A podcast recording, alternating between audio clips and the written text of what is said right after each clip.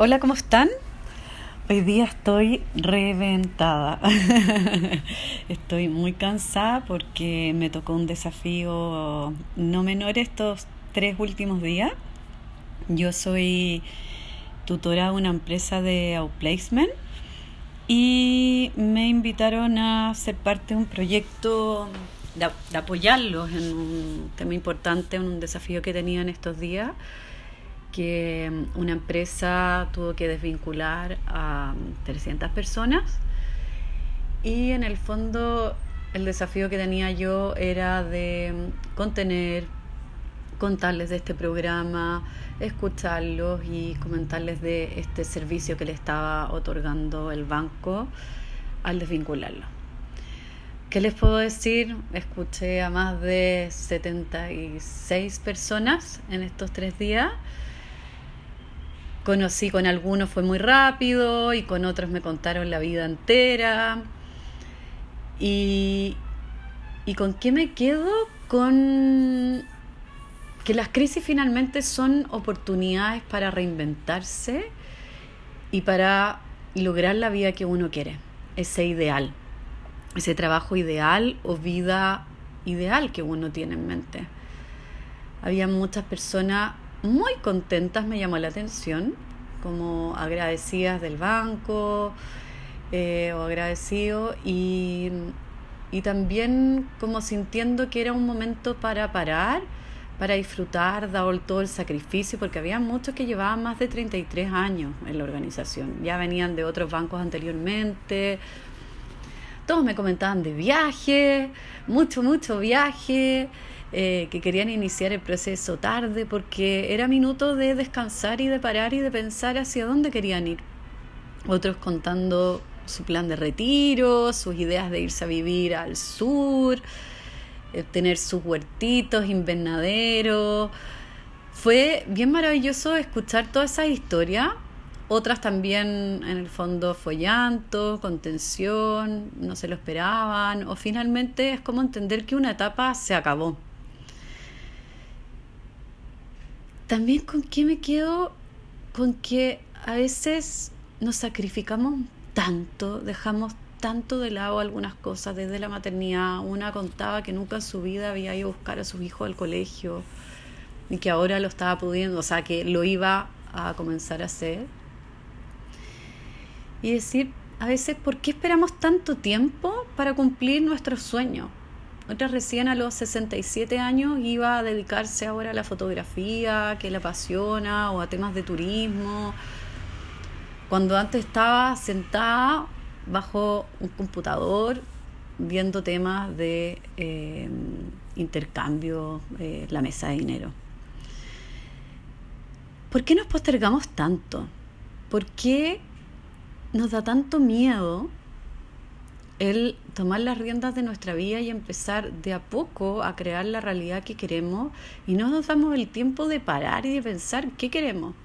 Porque también hice un, coaching a otra persona que estaba desempleada, que ya encontró trabajo y, y finalmente tomó, estuvo cinco días sin trabajo y, y tomó el primer trabajo que se le dio por miedo, pero ni siquiera ahora está abrumada igual. ¿Por qué no nos detenemos a pensar primero, a parar qué es lo que queremos y desde ahí nos movemos y hacemos todas las acciones correspondientes, gestiones? No es que ya queremos esto y va a llegar el universo y nos va a traer eso a nuestra vida, no, es primero parar, pensar bien cuál estilo de vida quiero, qué es lo que quiero ahora ¿Y qué voy a tener que hacer y qué necesito transformar para que eso ocurra?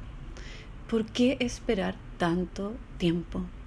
Tanto tiempo y que sea con tanto sacrificio. Yo entiendo en que tenemos que alimentar a nuestros hijos, en que muchas somos, eh, yo estoy separada, tengo también eh, mis niñitas que alimentar, gracias a Dios tengo un ex marido que me apoya, pero otras no tienen esa situación o otros también tienen otras situaciones y nos da el creer que podemos lograr eso y nos quedamos en un lugar mucho tiempo en nuestra zona de confort por miedo.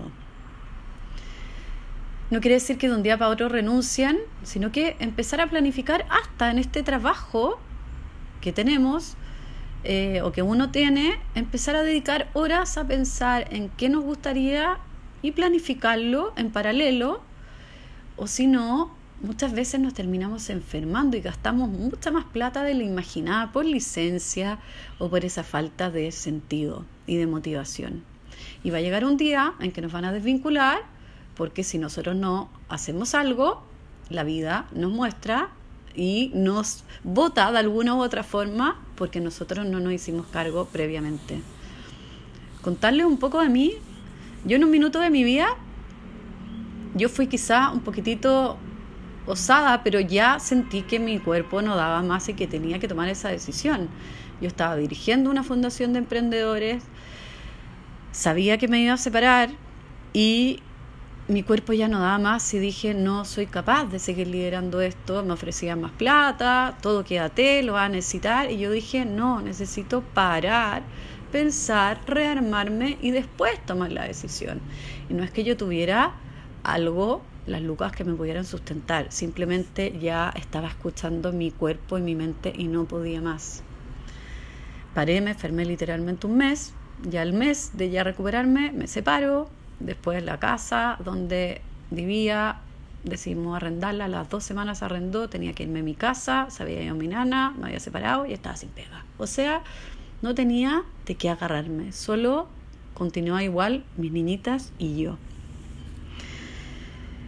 súper osada, justo habíamos repactado el crédito de la casa, pude sostenerme aunque sea unos meses y de ahí me empezaron a ofrecer hacer clases en la universidad y que fue lo primero, porque yo estaba muy, muy destruida finalmente porque se me había caído todos mis pilares.